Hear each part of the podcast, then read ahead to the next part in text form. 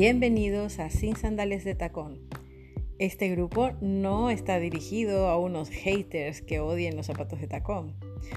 Todo lo contrario, está dirigido para todas las personas que quieran ser auténticas, que estén buscando su ser interno, que estén en un momento de evolución para analizar esas cosas que nos han enseñado culturalmente y darles un poco la vuelta. Y sobre todo para sentirnos cómodas en nuestra propia piel y decidir siempre si queremos ir descalzas y cuándo queramos ir de fiesta y de punta en blanco con nuestras tremendas sandalias.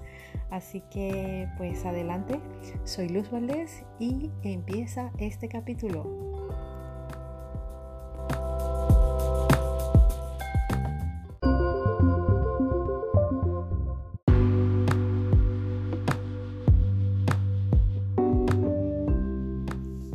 Desde hace unos años, en el verano, con el buen tiempo, provoca un poco más pasear y hacer más actividades en el exterior.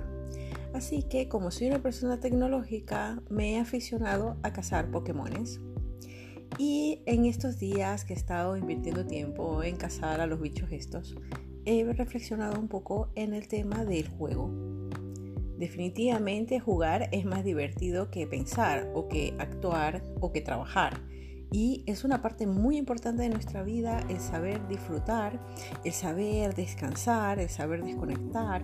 Y como digo yo, hay que trabajar duro, pero hay que divertirse duro también. El tema es que me ha hecho reflexionar en que hay veces que nos distraemos muy fácilmente en los juegos. Es fácil engancharse a un juego y eso todos lo sabemos y es algo como instintivo. Pero mi reflexión viene de que en los juegos o con cualquier otra cosa que en, pequeña actividad en donde nos entretenemos y invertimos un tiempo allí que a lo mejor podríamos estar utilizando en otra cosa, es que sabemos lo que tenemos que hacer.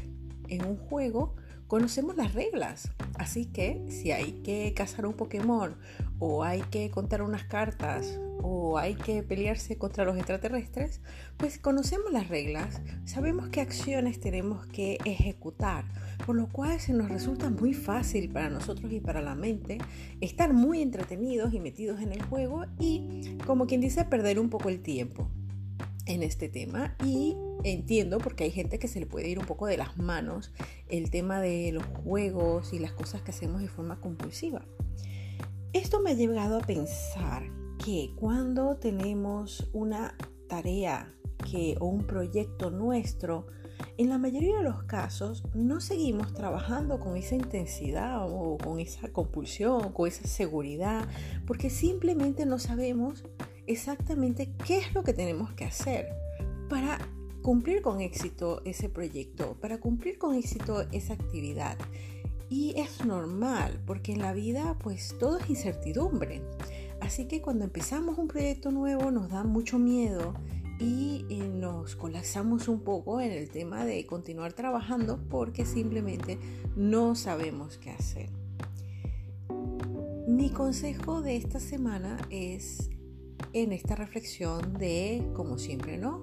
Primero observar, observarnos en nuestra tarea, observar nuestro proyecto, ver qué cosas necesitamos hacer para que esto se lleve a cabo y también reconocer las cosas que no estamos haciendo o las cosas que nos están obstaculizando el poder llevar a cabo esta, estas tareas que nos van a llevar al éxito de nuestro proyecto.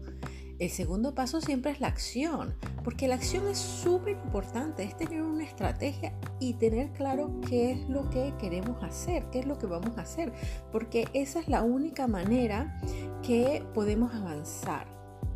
Y como siempre, pues la cuarta cosa es revisar.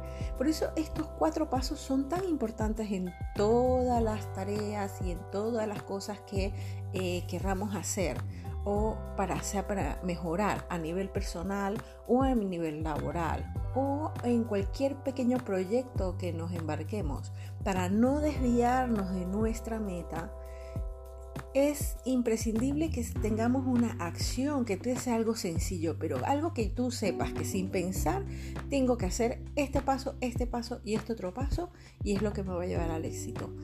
Pequeñas cosas con constancia son las que nos llevan a poder cumplir con nuestras metas, a poder cumplir con nuestros sueños y también para no tener esa sensación de vacío y de miedo de que no sé qué hacer y entonces me entretengo en cosas banales que son interesantes, son importantes, pero hay que controlarlas porque es muy fácil distraerse. Como decía en el principio y como se llama este post, es más divertido jugar que actuar. Y es simplemente porque cuando jugamos o cuando nos entretenemos es porque sabemos qué es lo que tenemos que hacer. Así que de ahora en adelante cada vez que planifiquemos alguna acción, observemos un punto que tengamos que mejorar o en el cual queramos trabajar, siempre hay que tener acciones claras y prácticas para poder conseguirlo. Y este es todo nuestro post de esta semana. Espero que les haya gustado. Muchísimas gracias por escucharme. Ya sé que me dedican este tiempo valioso y me encanta. Espero tener sus comentarios. Y esto es todo por esta semana. Soy Luz Valdés desde Sin Sandalias de Tacón, el podcast. Adiós. you